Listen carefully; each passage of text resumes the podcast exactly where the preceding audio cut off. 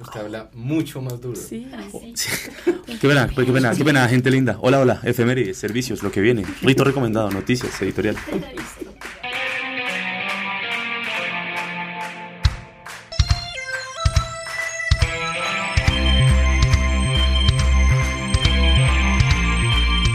Hola y bienvenidos a un capítulo más de A Donde Vamos No Necesitamos Carreteras. Eh, los saluda Nicolás y estoy acompañado una vez más de Julie y Sebastián. ¿Cómo están chicos? Hola, ¿cómo les va?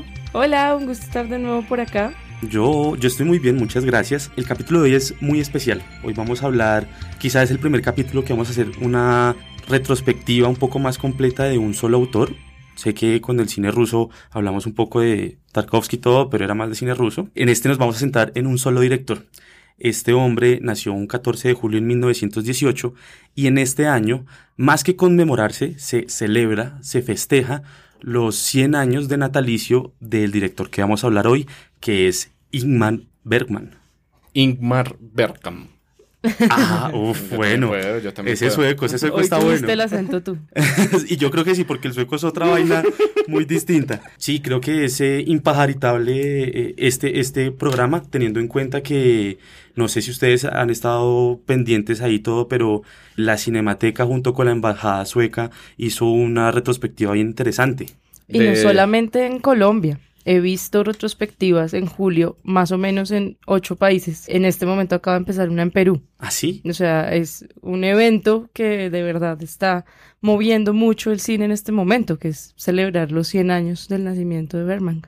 No, y además 100 años de una actividad constante que él tuvo de películas, porque pues habíamos hablado de otros casos de directores que habían hecho como siete películas, pero la filmografía de Bergman es muy amplia. Es Muy- impresionante. Es, es- es una... es una- Oficialmente, películas oficiales son 54 y pues hay un montón de cosas que no se finalizaron o extraoficiales que redondean los 80. Pues bueno, vamos a, a Sí. profu- a profundizar de eso más adelante, pero bueno, quisiera empezar para decirse que sí, este es un autor importantísimo y marca la cinematografía de finales del siglo XX eh, y en general el siglo XX, casi que sin ser tan elevados es el autor que puede representar casi la cinematografía mundial por excelencia.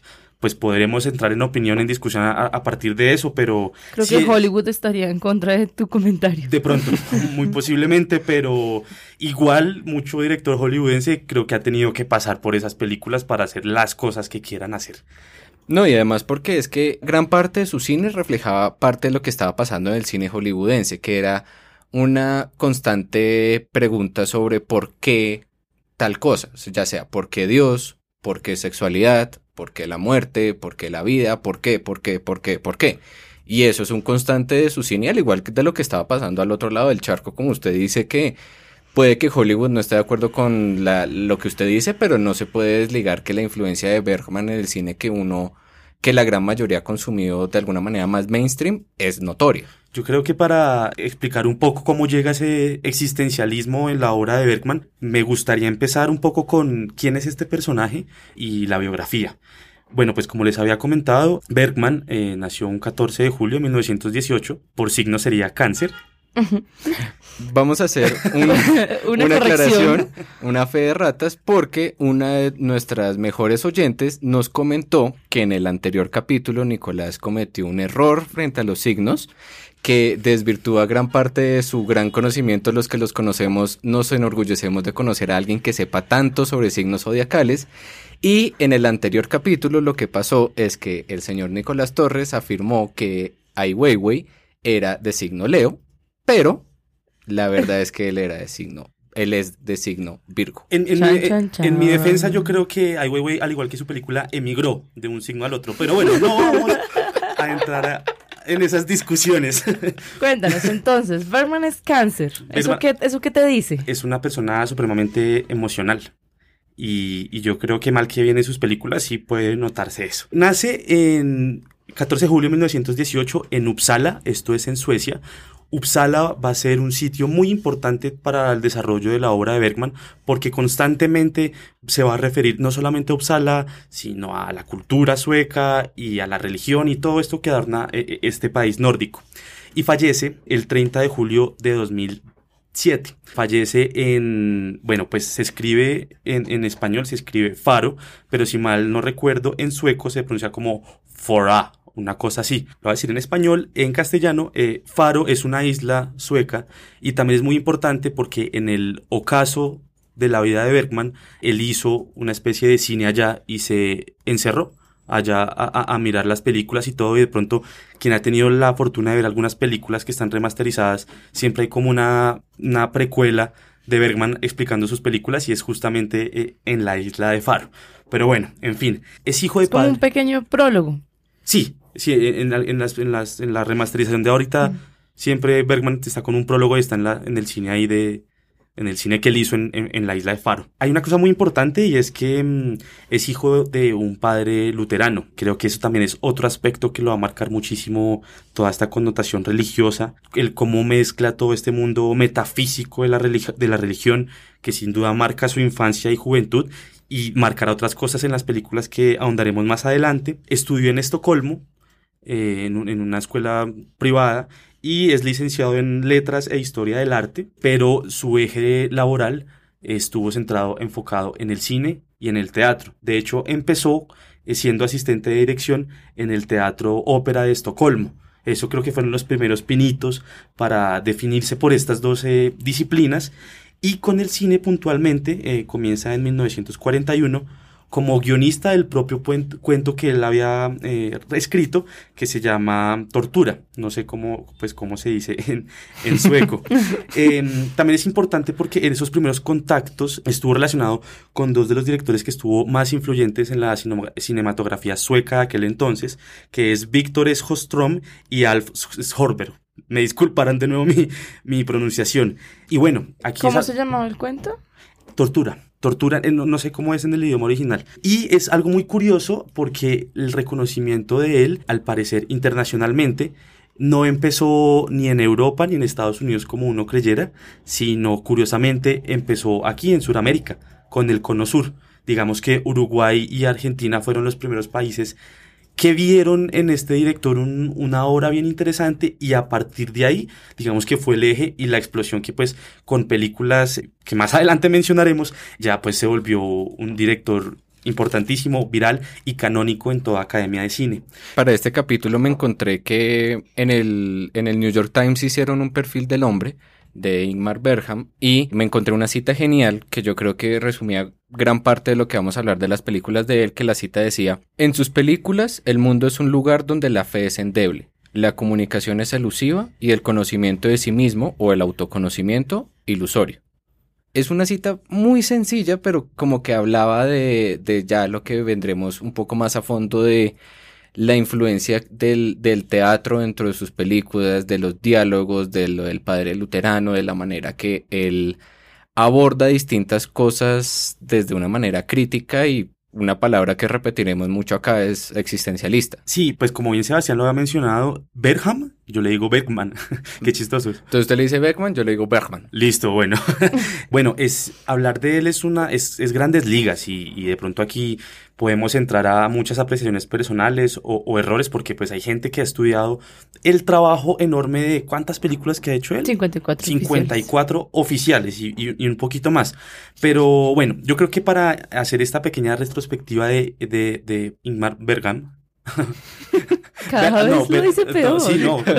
No, Bergman, Bergman. Es que sigo, Bergman suena como otra cosa. Vamos a hacer una pequeña retrospectiva. Es pequeña porque son cincuenta y pico de películas, pero consideramos en la curaduría que hicimos para este programa un inicio, digamos, un nudo y un ocaso de su desarrollo cinematográfico y vamos a tomar tres ejes principales eh, las primer, la primera película, eh, pues bueno, va a ser su época inicial, una época intermedia y su acabose ya finalizando, entrando ya este eh, tercer milenio. Entonces, em, les propongo que empecemos de manera cronológica y empecemos hablando de esta película, El séptimo sello. ¿Quién eres tú? La muerte. Es que vienes por mí. Hace ya tiempo que camino a tu lado. Ya lo sé. ¿Estás preparado? El espíritu está pronto, pero la carne es débil. Las negras para ti. Era lo lógico. ¿No te parece? Sí, esa fue la que me tocó. séptimo sello es de No 1950. escogiste, tú no, la escogiste, no, no, te no. tocó al azar, con, No, la- con balota. La, la verdad es que la escogí porque, de contexto, para los oyentes que no saben muy bien quiénes somos, Julie, Nicolás y yo, nosotros nos conocimos en un grupo de teatro en los Andes y en ese grupo nosotros estábamos montando una obra que se llama Narices Rojas y dentro de los trabajos que tuvimos para esa, para esa obra teníamos que ver esa película. En ese momento creo que porque no estaba haciendo un podcast sobre cine, yo me dormí en la película y entonces volver a ver ahorita la película fue como darme cuenta de que esta película es increíble y empecemos a hablar de la película. La película es de 1957. Hay un caballero que se llama Antonius, Antonius Block que vuelve con su escudero, Jones, a su tierra natal luego de 10 años en las cruzadas y se encuentra que regresando está la peste negra. Eso es como el, el marco en el que se encuentra la historia. Pero la historia, la verdadera historia, es que el caballero, Antonius, se encuentra con la muerte y la muerte le dice que se lo va a llevar. Entonces él le dice, Pere, le, hago un trato. Usted juega ajedrez, casualmente es- la escena es en una playa y hay un ajedrez al borde en la, en la arena y él dice casualmente, ay venga, echemos ajedrez y si yo le gano, pues no me lleva, pero si usted me gana, me lleva. Entonces, esa es como la historia que va llevando todo mientras van pasando otras cosas, como que, por ejemplo, se encuentran con dos comediantes que en, en sueco los personajes se llaman Hoff y Mia, pero en, en español, porque yo la vi en castellano, se llaman José y María. Y eh, son una pareja de cómicos juglares que pues lo van acompañando al caballero y toda la cosa. Pero ¿qué es lo, lo importante como de acá? Que es que el marco de esta película es la peste negra, en la que se cuestionaron muchas cosas, porque es que no se sabía muy bien de dónde salía esta enfermedad. Entonces empezaron todos estas, como las personas que estaban afectadas por la peste negra, a ver qué podían hacer. Unas personas vivían de la peste negra, otras personas huían de la peste negra, otras personas, personas se castigaban por la peste negra. Entonces Bergman lo que hace es como mostrar como todas esas distintas personas frente a la peste negra. Para, para el millennial que de pronto no entiende el contexto de, de la peste negra, es como en algún momento cuando existió el H1N1, gripe aviar, o si que quieren ser más conspiracionales, eh, el SIDA. Pero bueno, ya esto sirve muy lejos. Pero igual eso es muy suavecito. claro, no hay comparación. con lo sí, no- que fue la peste No tiene proporción, pero bueno, sí. La película comienza con una cita del libro del Apocalipsis, que la cita dice, y cuando el Cordero rompió el séptimo sello del rollo, hubo silencio en el cielo durante una media hora. Esta cita, ¿por qué es tan importante dentro de la película? Por dos cosas. Uno, porque es del libro del Apocalipsis y gran parte de lo que se creía durante la peste negra es que era el Apocalipsis, que era un castigo de Dios, y la palabra silencio dentro de la cita, porque como que no se entendía qué pasaba con Dios, por qué Dios no ayudaba, si esto era un castigo, por qué Dios no aparecía, tiene que ver mucho con el padre de Bergman, es que la película muestra como ese cuestionamiento a Dios, ese cuestionamiento a la muerte, ese cuestionamiento a la vida después de la muerte, Por mi indiferencia hacia los hombres y las cosas, me he alejado de la sociedad en que viví. Ahora habito un mundo de fantasmas, prisionero de fantasías y ensueños. Y a pesar de todo, no quieres morir. Sí, quiero. Entonces, ¿a qué esperas? Deseo saber qué hay después. Buscas garantías. Llámalo como quieras. hay como tres personajes importantes dentro de esta película. Uno es el escudero, el escudero Jones, que es genial porque él es como yo creo que Es como, Bergman... es como un Sancho Panza, ¿no? Es como un Sancho Panza y Bergman fue claro porque él fue como de los artífices del comic relief, porque es que Jones es el que siempre saca el comentario irónico, el que no cree en todo este cuento de que, ay, que cuál es que está jugando con la muerte y que cuál es que estas vainas de Dios y que como que no come cuento. Y entonces siempre termina siendo el que hace los chistes irónicos, el que le vale mierda todo y ese es increíble ese escudero. El otro es la muerte, porque es que la muerte es el rostro totalmente blanco, brillante, pues esta película es a blanco y negro, pero se ve ese blanco como más brillante que cualquier otro blanco. Y siempre sus apariciones son las más dramáticas y las más desgraciadas, porque la muerte es, puede que sea redundante, pero la muerte es una desgraciada dentro de esta película, porque entonces siempre va jugando con el espectador, porque hay una escena muy importante del caballero, que es que él está en la iglesia y él quiere confesarse con un sacerdote. Entonces él va a uno de los confesionarios y le dice al sacerdote, no entiendo por qué es que Dios se oculta en una nube de promesas a medias y milagros invisibles. ¿Por qué es que no le encuentro sentido a la vida si es que simplemente venimos a morirnos. Porque no le encuentro sentido a que la vida sea simplemente venir a que la peste negra se lo lleve. Y él jura que está tratando de contarle todo esto al sacerdote y que el sacerdote lo ayuda y le cuenta que está jugando ajedrez con la muerte, pero le cuenta que no, yo creo que le voy a, a, ganar a la muerte porque es que tengo una estrategia para quitarle el caballo y yo creo que con eso le va a ganar. Y en ese momento giro dramático y es la muerte. Entonces la muerte le dice, bueno, ahorita volvemos a hablar y jugamos y yo le gano. ¿Y supones que podrás engañar a la muerte con tu juego? Gracias a una combinación de alfiles y caballos que aún no me ha descubierto. Una jugada más y le arrebataré la reina. Lo tendré en cuenta. Me has traicionado. Tratas de engañarme. Pero cuando nos enfrentemos de nuevo, yo encontraré una salida. Nos veremos pronto. Seguiremos jugando. Entonces, esa, esas apariciones de la muerte son muy importantes y pues el otro, pues el, más importante es el caballero porque vemos como tres momentos importantes de él. Primero, cuando él descubre que va a jugar con la muerte y que ese es su destino y él dice como que aparece resignado con la vida, me voy a morir, me va a llevar la muerte. En otro momento, cuando está con los juglares y los juglares lo invitan a comer, dice como, de pronto la vida es bonita. Como, no me importa si me voy a ir o no, pero voy a disfrutar estos pequeños momentos. Y cuando vuelve a jugar con la muerte ajedrez, porque van jugando de a jugadas, eh, la muerte le dice como, no entiendo usted por qué está tan feliz. Lo noto como todo feliz y animado y él, no, pues la, la vida es como chévere. Y ya el último momento es cuando ya él entiende, bueno, me voy a ir, no entiendo muy bien por qué, no entiendo muy bien qué me espera, pero afronto la muerte. Y lo interesante es que cuando ya, eh, esto ya es como spoiler, pero como en el, en el momento en que se lo va a llevar la muerte y que se lo va a llevar con sus otros compañeros, porque la muerte le, le, le pone como la cuestión, mire, yo me lo voy a llevar, usted va a morir, pero usted tiene la decisión de o morir solo o estar acompañado. Y si usted está acompañado, me lo llevo a todos. Y entonces él termina acompañado del escudero, de la esposa, como que dice voy a morir acompañado, pero mientras todos están mirando fijos a la muerte a los ojos para que se la lleve, él le vuelve a rezar a Dios. Entonces es muy chistoso porque incluso después de que se le ha mostrado como que Dios no va a aparecer y Dios no lo va a ayudar, él sigue rezándole a Dios y le sigue rezando, ayúdeme, perdóneme, bueno, etcétera, etcétera.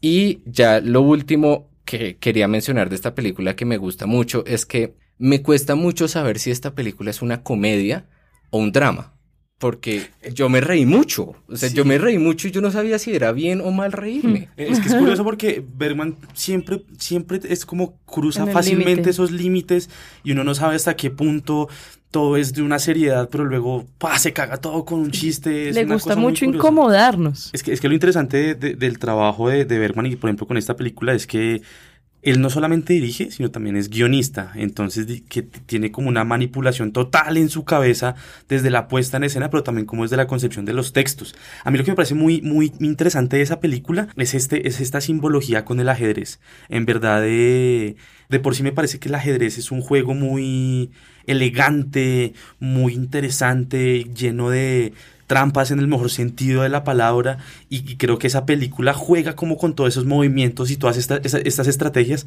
que es como lo que en lo personal me invita a, a, ver esa película, ¿no? Como muy interesante que alguien haya hecho del ajedrez una narración y pues digamos de esta partida tan sencilla todas unas dudas tan grandes del ser humano. Esto es 50, la década de los 50 y hay muchas rupturas desde lo científico, social. Entonces es muy chévere esa relación con el ajedrez y con la muerte. No, y además porque uno le van contando cosas de cómo va la partida de ajedrez, pero uno en verdad no sabe cómo va. Sí, a no. veces le cuentan como, no, voy ganando, no, voy perdiendo, no, le quité a la reina, no, le quité al caballo, pero nunca hay una toma que uno diga como, ah, está pasando eso en la partida. Uno no tiene ni idea.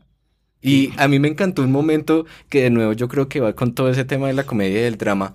Y es que creo que es en el tercer encuentro que tiene el caballero con, con la muerte. Vuelven a jugar y el caballero ya sabe como creo que voy a perder esta partida. Y entonces dice que se va a parar y entonces con su codo tumba las piezas. y dice como, ah, El viejo truco. como, ah, Ah, qué qué cagada. cosas. Se cayeron las piezas y la muerte se ríe de la manera tétrica y dice, tranquilo, yo me acuerdo. Yo me acuerdo. Ya se las pongo otra vez. Claro. Y yo me cagué de la risa, porque es que en verdad la película yo no sé si es comedia o drama. Menos mal, Sebastián iba a hacer una sinopsis. Sí, menos mal. eh, Lo hiciste muy bien, Sebastián. Sí. Aprendiste muy gran, bien de mí. Qué gran haiku. Pero eso que tú, que tú mencionas de lo de que se tira el clímax, a mí me parece que todo el tiempo te está creando la narrativa que pareciera lineal, con punto de giro, punto de quiebre, pero llega un momento en el que ya estás a punto de ese, estás muy cerca de ese punto de quiebre y no te lo da, entonces como que el espectador se lo imagina, como que uno dice, ah, claro, ahí era. Ahí era. Y, y te quedas con eso, como que no es necesario que él te muestre los puntos de quiebre. Me parece que juega mucho con, con eso, en, no solamente en el séptimo sello, en, otras de sus películas. Yo, les propondría a las personas que nos escuchan que si no la han visto y quieren verla, yo creo que un buen ejercicio sería pongan en YouTube cualquier partida épica de ajedrez, digamos, no sé, Deep Blue contra Gasparov lo que sea, y ver esa narrativa que hay en una partida de ajedrez que está totalmente ex- descontextualizada de la película y se dan cuenta que hay como unas tensiones y unos juegos y unos engaños y unas pérdidas y después ya hagan el ejercicio no tan cuantitativo sino más bien cualitativo de ver el séptimo sello y, y pues pues que la disfruten porque es una película muy chévere. No, y para los que quieran, séptimo sello está en YouTube. Yo la vi en YouTube en español. Y está para los que las quieran ver. Está en YouTube de buena calidad, está en castellano, entonces uno entiende qué es todo lo que está pasando. Obviamente es muy chistoso como ver lo dramático que es en castellano, porque como que las, la- los doblajes eran como... José y María. José y María. Entonces uno empieza otra vez con toda la simbología y José y María llevan un niño que se llama Miguel y la muerte se los, los quiere matar, pero termina sobreviviendo. Di- digamos que yo, yo entiendo que yo creo que nosotros tres somos un poco puristas en ese sentido de que es chévere ver la película mejor subtitulada en el idioma original porque así podemos ver las actuaciones y todo, pero bueno, de pronto uno con el sueco puede negociar, ¿no? Es decir, no, no- no hay problema en verla doblada o subtitulada, pero pues está la opción de, de verla en castellano en YouTube. Pues bueno, eh, Sebastián, gracias, gracias. No, Muy mucho completa tu información. Sí, es que esta película me encantó y me, me disculpo con mi exdirector de teatro, Héctor Bayona, que nos puso esta película en el grupo de teatro y yo me dormí porque en verdad es una gran película.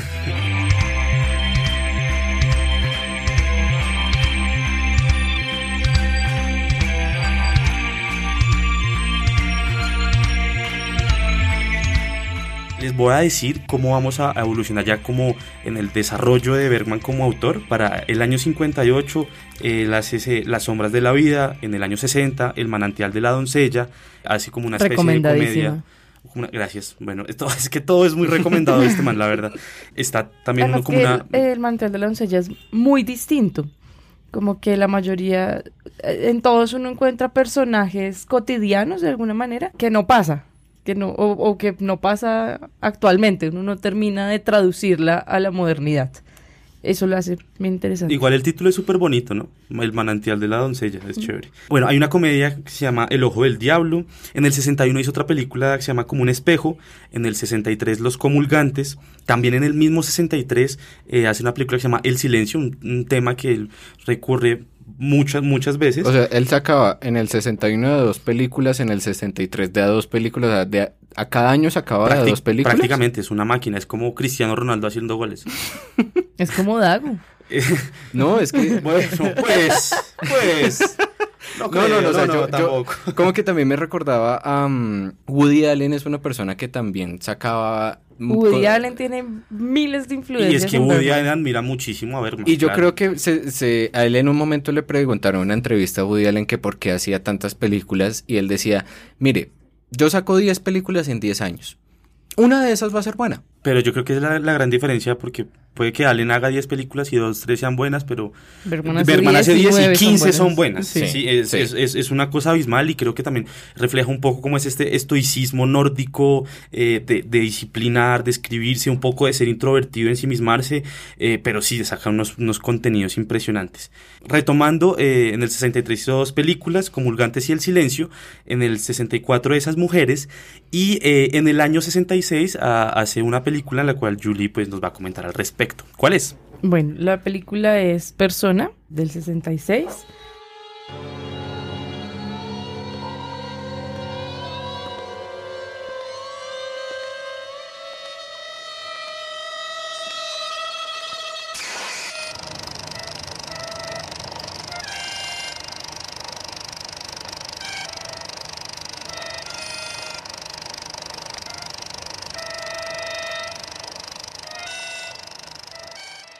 Mi sinopsis.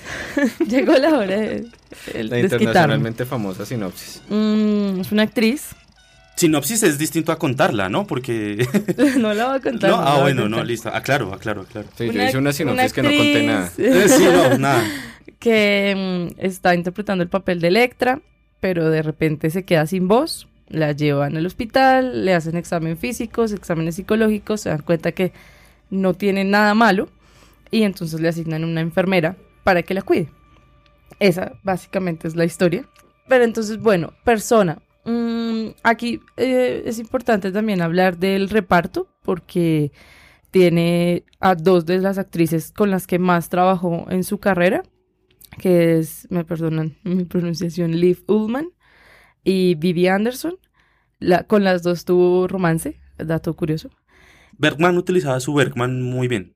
Eh, Iba, iba a salir el chiste, en algún momento Oh. Sí, íbamos a te- te decir tenía que hacer el es nombre que, verga pues o su, algo su así. apellido es como un pipí, pues, ah, que es un maestro. Iba a pues, pasar, qué iba a pena, pasar sí, eventualmente. sí. Ay, Dios mío. Bueno, a mí lo que me pasa con esta película es que los retratos femeninos de Bergman son bastante acertados. Yo me acuerdo que hablamos hace poco que Kusturica decía que nunca terminaba de hacer un buen retrato en sus películas sobre las mujeres.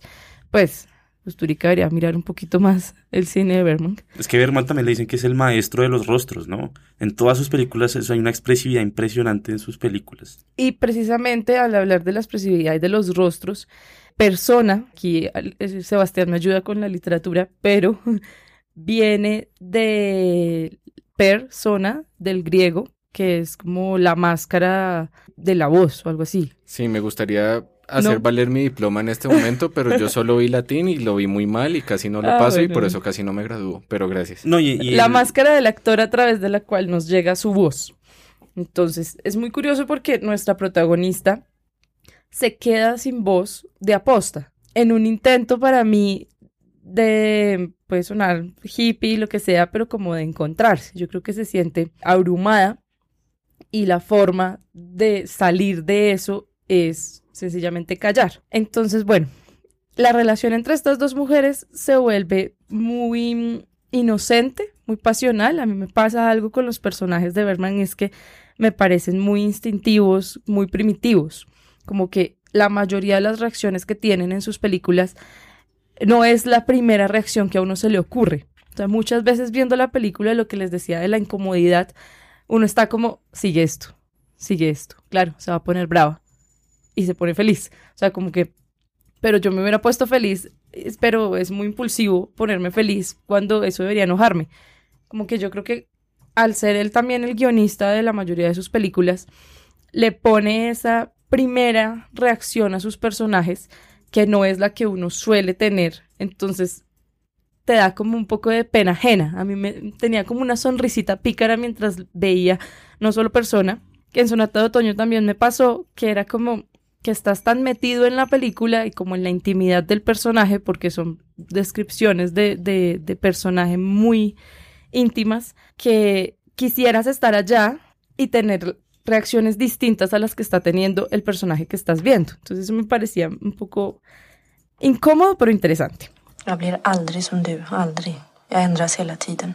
Du kan göra mig med vad du vill, du når mig ändå inte.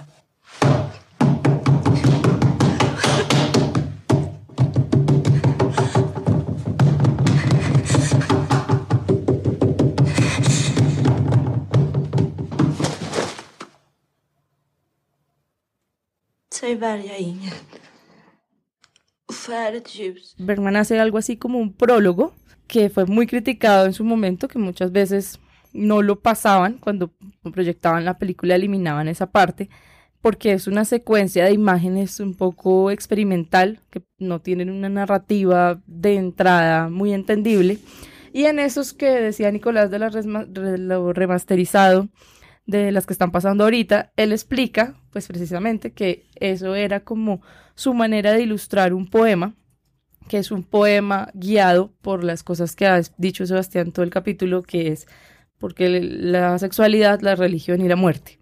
Es exactamente eso, hecho imagen, como introducción a esta película. También me parece, llegó a mí, que explora mucho esa idea del otro, ese verse reflejado, como convertirse en persona a través de los demás, como que no te puedes terminar de definir, no, te puedes, no puedes terminar de ser sin los demás. Era un poco como esa mm, reflexión de otra edad. Y de hecho tengo una, una cita de una parte de la película, porque bueno, la enfermera empieza, claro, como Elizabeth no habla, ella empieza a hablar demasiado. Entonces le cuenta sus anécdotas, le cuenta como cosas muy personales, se siente realmente escuchada y tanto que se vuelve en una casi que una relación Pues sentimental, como Pues- medio erótica.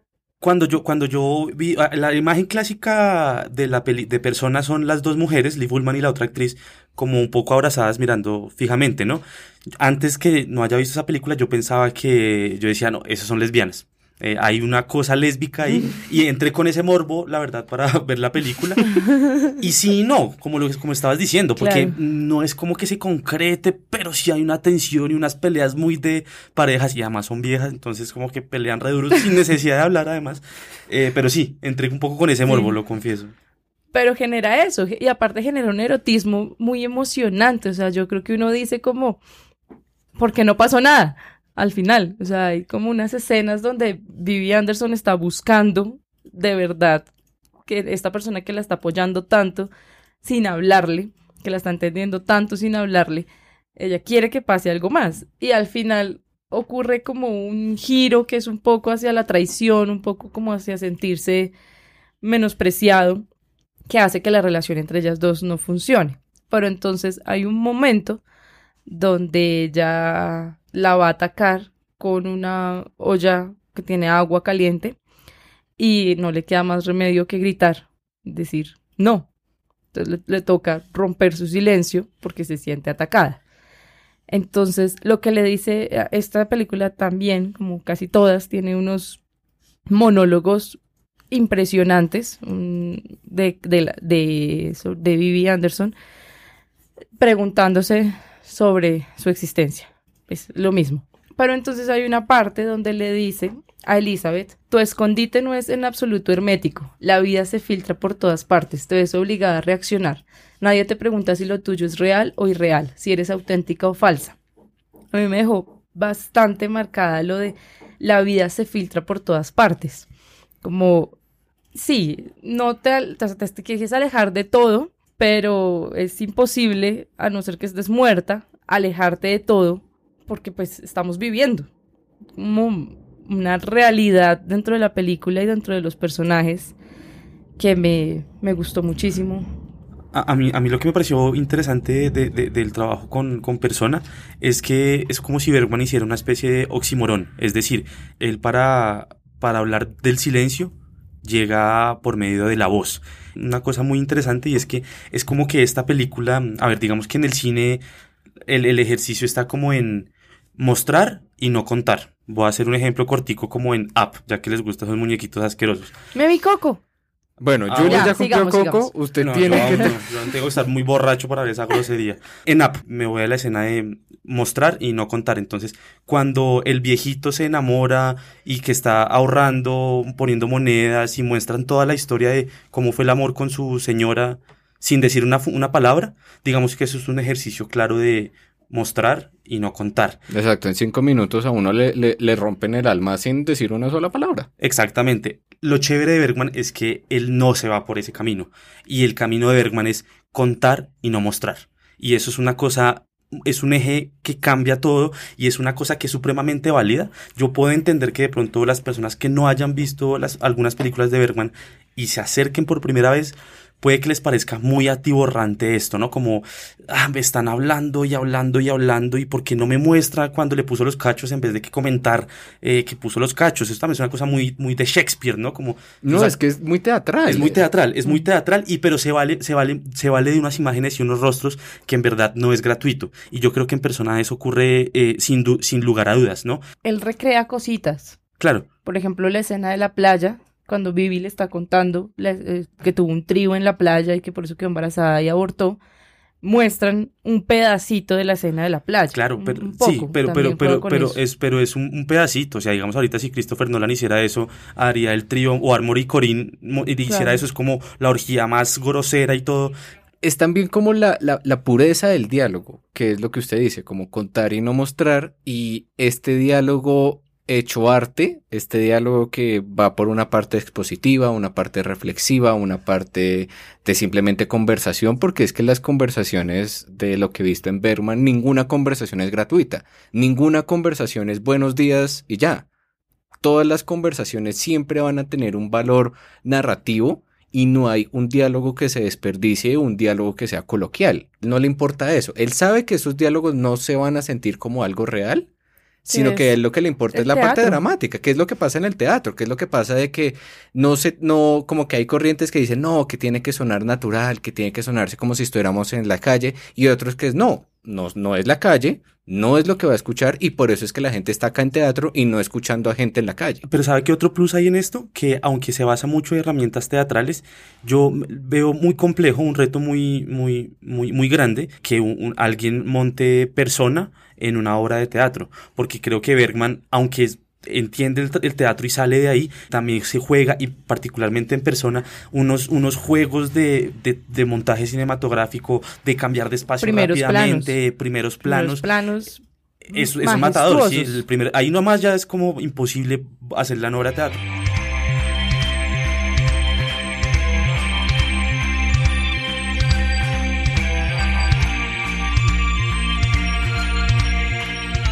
Bueno, muchas gracias, Yu. Persona es del, es del año 66. Recuerden que estamos haciendo un barrio así grandísimo, a grandes, grandes eh, rasgos de la cinematografía.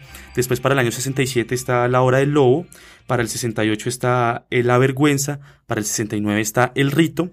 Y aquí ya empieza a haber una ruptura, y es que con la película que sigue a continuación, Bergman ah, abandona casi del todo el blanco y negro y empieza a trabajar con el color. Su primera película en color es del 69, se llama Pasión, después le sigue La Carcoma del 71, Gritos y Susurros del 72, Secretos de un matrimonio, Cara a Cara. Aquí hay una película que fue, de hecho, con la primera película que yo empecé con Bergman, que sugieren, de hecho, no empezar con esa película, pero bueno, dos cosas de la vida. Se llama El huevo de la serpiente del 77. Después de eso sigue eh, Sonata de Otoño, en la que actúa también con Ingrid Bergman, es la combinación eh, IB-IB Ingrid Bergman. ¿quién era? Ingrid Bergman es una actriz, una actriz conocidísima y en esta película hicieron la combinación IB Ingrid Bergman con Ingmar Bergman hacer esta película. También muy buena, muy recomendada.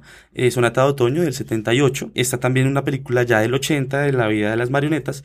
Y aquí ya quedan solamente dos películas. Se supone que la con la que terminó ah, Bergman es eh, con Fanny Alexander. Es una, película de 1984. Es, es, es la película en la que yo les voy a comentar.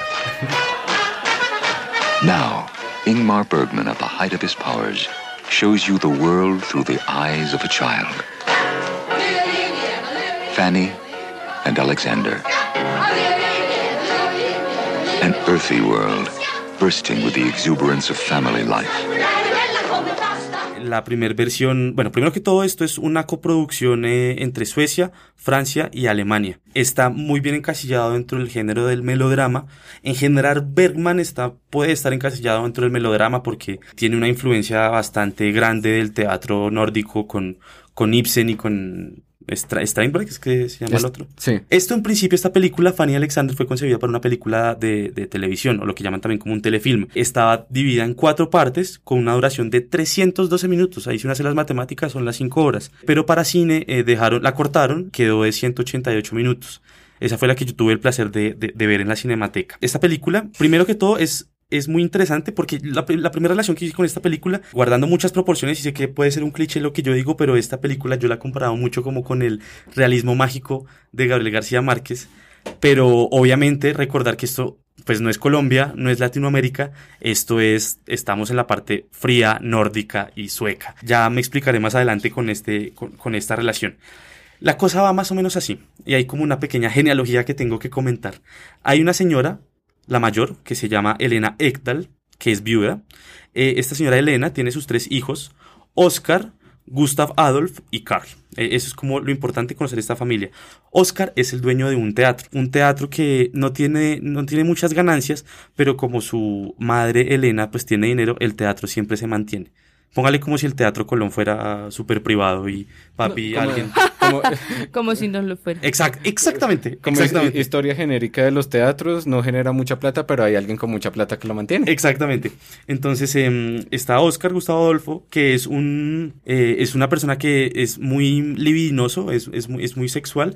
Eh, de hecho, tiene una esposa y la esposa aprueba que él tenga otras relaciones. Y también está Carl, que es un catedrático que no tiene dinero. Nos vamos a centrar en la figura de Oscar, que es el que tiene el teatro. Porque Oscar está casado con Emily, que fue una actriz muy importante, muy bonita, muy joven en comparación con él. Y ahí es donde tienen a sus dos hijos, Fanny y Alexander. La historia es una mirada desde estos dos niños de cómo ocurre desde 1909 hasta 1911, como todas las relaciones familiares que se meten. De hecho, eh, ocurre dentro del contexto de la Navidad. Entonces, también sería bueno que la vieran en Navidad, porque yo creo que la gente en diciembre sí puede tener tiempito de tres o cinco horas para ver esta película. esta película, primero que todo, es impresionante porque es, es- esto muestra la burguesía pura y dura. Y esta película, de hecho, eh, ganó un Oscar a Mejor Dirección de Arte. Porque Gan- es que ganó verdad cuatro Oscars. Ganó cuatro Oscars. eh, de mejor película extranjera, dirección de arte, mejor fotografía y mejor vestuario. La fotografía es importante porque la hace Sven Nykvist, es también la pareja con la que él siempre ha trabajado para hacer las películas y también es una ruptura porque recordemos esta película es a color y las películas que hemos hablado anteriormente, tanto el séptimo sello como Persona, es de una época en la que es el blanco y negro y es una cosa en que están los eh, hay unos contrastes muy altísimos, de hecho eh, Bergman tiene una clara influencia del, del expresionismo alemán, Re- remítase al gabinete del doctor Caligari, en esos negros tan negros y en esos blancos tan blancos, como usted lo bien lo decía, en el rostro de, de la muerte o en los rostros en, en persona. Aquí ya juega con el color y ya es otra concepción un poco diferente. A Fanny Alexander es la vida de estos, de estos dos hijos que se encuentran con que su padre muere, su padre Oscar muere, el dueño del teatro, y muere, fíjese usted, de una manera muy simbólica, muere interpretando, muere mientras está haciendo un papel en Hamlet. Un sacerdote de estos le hace la Santa Misa pues para que Oscar muera y digamos tenga paz en su tumba, pero Emily se cuadra con el padre y de ahí se- y, y pasa de, de esta pomposidad de tener lujos y vajillas y licores y comida a pasa al- a la austeridad y el y el ascetismo de, de este padre porque el sacerdote ya una vez que acepta que se quieren eh, casar le dice mira por favor te pido un sacrificio y es que olvida tu familia, olvida tu casa, vente a vivir a mi casa, eh, que es una cosa supremamente pálida, es una casa fría, es, todo, es un gran opuesto, es un gran contraste en términos de dirección de arte y, y de historia, a donde Emily y obviamente Fanny Alexander se van a vivir. Eh, y es muy curioso porque pues ahí es donde empieza como todo el tormento porque en la casa del sacerdote está de todo y, y- y está todo el mundo menos Dios. Es una cosa muy, muy bonita, es una metáfora muy interesante porque el padre simplemente, el sacerdote, está mm, arraigado más por estar con Emily, pero la quiere adoctrinar a, que pues usted es mujer, tiene que irse a rezar, tiene que no sé qué, y los hijos se acuestan a las 8. No está todo el color y toda esa fogosidad que estaba con la familia Egdal, los burgueses Egdal. Never before has Ingmar Bergman reached so far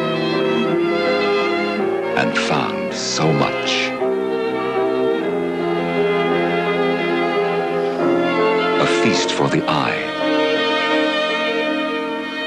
and the mind and the soul. The real world has never seemed so fantastic. Y ahí es cuando Alexander tiene como unos viajes. Aquí es donde, aquí es donde ah, hago la relación con el realismo mágico, porque Bergman, por ejemplo, en esta película desdibuja los límites fácilmente entre la realidad y la ficción. Porque recordemos que el padre de Alexander, Oscar, había muerto, pues resulta que el padre aparece cual fantasma de Hamlet a, la presencia de Alexander. Y es, es una cosa constante. Él siempre ve los fantasmas, pero uno nunca sabe como espectador si en verdad es solo la visión del niño o es que en efecto está el, el ánima por ahí rondando. Eso es lo lindo, que uno, uno como que se pierde y todo conjuga perfectamente para, para la historia. Pues el caso es que la historia concluye en que Emily decide que está, el, el, sacerdote está tratando muy mal a sus, a sus hijos porque los castiga de una manera inquisidora. O sea, como que les dice, es como una pequeño juegos macabros. Es como, mira, Alexander, te puedo ca- castigar por el bien de Dios y por el amor que te profeso, porque él es ante una persona religiosa, o tomando como un litro de aceite de castor, o con un palo dándole nalgadas, o dándole, dejándolo sin comer cinco días, una cosa así. Y el caso es que ella hace, pues ocurren cosas para que ya los hijos y ella vuelvan otra vez a, a donde estaba la familia Egdal y volver a, a, a, vivir en esta, en esta burguesía. Es muy interesante esta película porque a pesar de ser tan larga, en verdad uno no, no, se, no, se, no se aburre, no se entretiene, hay unas imágenes súper lindas, juega con esta noción de familia, de interioridad, muy interesante y también es una cosa que que muestra, en, efecto, claro, muestra la descendencia de, del teatro nórdico. O sea, es que si ustedes han tenido el privilegio o la fortuna o la oportunidad de o bien leerse o bien ver Casa de Muñecas eh, o conocer la obra de Henrik Ibsen, dramaturgo nórdico, mm, uno se da cuenta que, que, en efecto ahí está. Esta es una burguesía que se quieren quedar en una burbujita. De hecho, pues hay una pequeña frase que dice Adolf Ekdal, el que es como muy libidinoso. La cita dice más o menos así. Nosotros los Egdal vivimos en nuestro pequeño mundo, nos contentamos con eso y hemos de hacer de él mejor bien que podamos, porque de pronto ataca la muerte, se abre el abismo, estalla la tempestad y el desastre se abre sobre nosotros. Todo esto puede ocurrir, pero tampoco hay razones para pensar solamente en desgracias. Los Egdal tenemos nuestra, nuestras escapatorias. Sin escapatorias para, para evadirse del drama del hombre, viviría en un infierno. Maldita sea, la gente debe ser evidente, tangible, si no, no sabremos nunca si hemos de hablar mal de ella o amarla. El mundo y sus realidades han de ser tangibles para que podamos quejarnos de su monotonía con plena conciencia. El mundo es un antro de ladrones y las tinieblas nos rodean. El mal rompe sus cadenas y corre por el mundo como un perro rabioso. Su veneno afecta a todos, a los Egdal y a todos los demás. Nadie se escapa. Y estamos en el mundo. Seamos por tanto felices, mientras somos felices. Seamos generosos y afectuosos y buenos. Pero para allá es necesario saber hallar el placer en este nuestro pequeño mundo. Buena comida, amables sonrisas, árboles frutales en flor, melodiosos valses yo creo que para mm, ya para concluir con esta película, qué pena ser tan largo, pero es que no, es de su, tres su- horas. su corta sinopsis fue igual de buena a la mía. Sí, gracias. También hay una, una postura bien interesante en esta película y es como que nos remite un poco como a esta idea de lacaniana de la diferencia entre lo real y la realidad. Es decir, eh, la realidad es un símbolo, es como un acuerdo común, la realidad en la que vivimos. Pero lo real es algo diferente, porque lo real tiene otra connotación y lo real, por ejemplo, se ve en Alexander, que ve a su padre constantemente dándoles consejos. Fanny Alexander es como ya la gran conclusión de su filmografía. Digamos que en el 2003 hace Saraband, que también es muy buena, muy interesante, pero digamos que nos podemos quedar con Fanny Alexander. Y precisamente recapitula todo este pasado que él ha tenido de influencia luterana, de que ha sido... los castigos. De los castigos, De los cuestionamientos a la del religión. perdón, del pecado. del, Claro. del feminismo también, porque es que yo creo que otra cosa importante de lo de Fanny es que cuando hay un director que ha trabajado durante tantos años y es un director que ha vivido muchas épocas, entonces vive tanto la época que se cuestiona la religión, se cuestiona la idea de que la religión sea la única respuesta y que la fe es una respuesta, y también de el supuesto rol que debería tener la mujer, pero no, como este es el rol que debería tener bajo los estándares de la religión común, pero no debería ser así.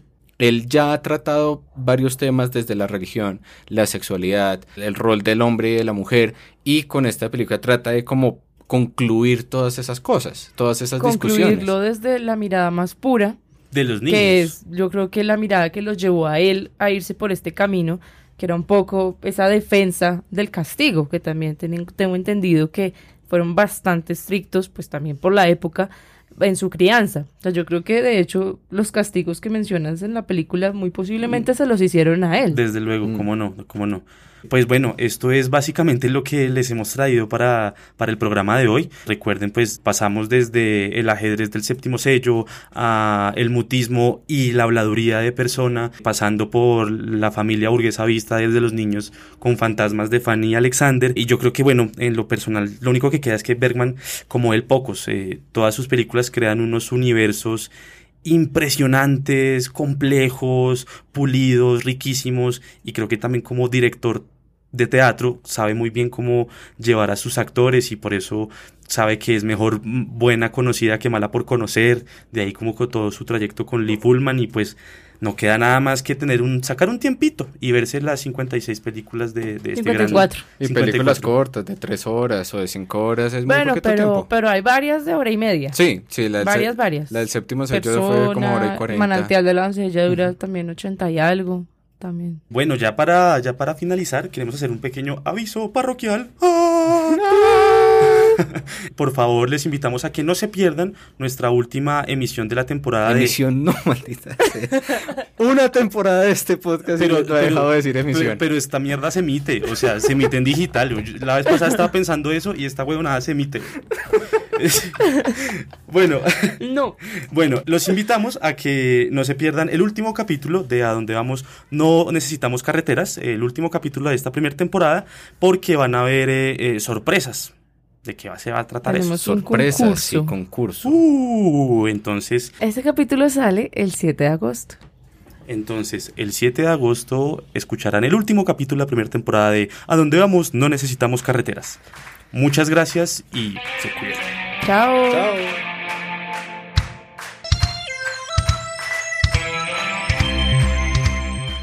070 Podcast es el espacio de la revista 070 donde periodistas, autores destacados, críticos, blogueros y distintas personalidades cuentan historias sonoras. 070 Podcast es realizado en colaboración con anfitriones como Camilo Hoyos y Gloria Susana Esquivel y es producido en los estudios de Acorde FD.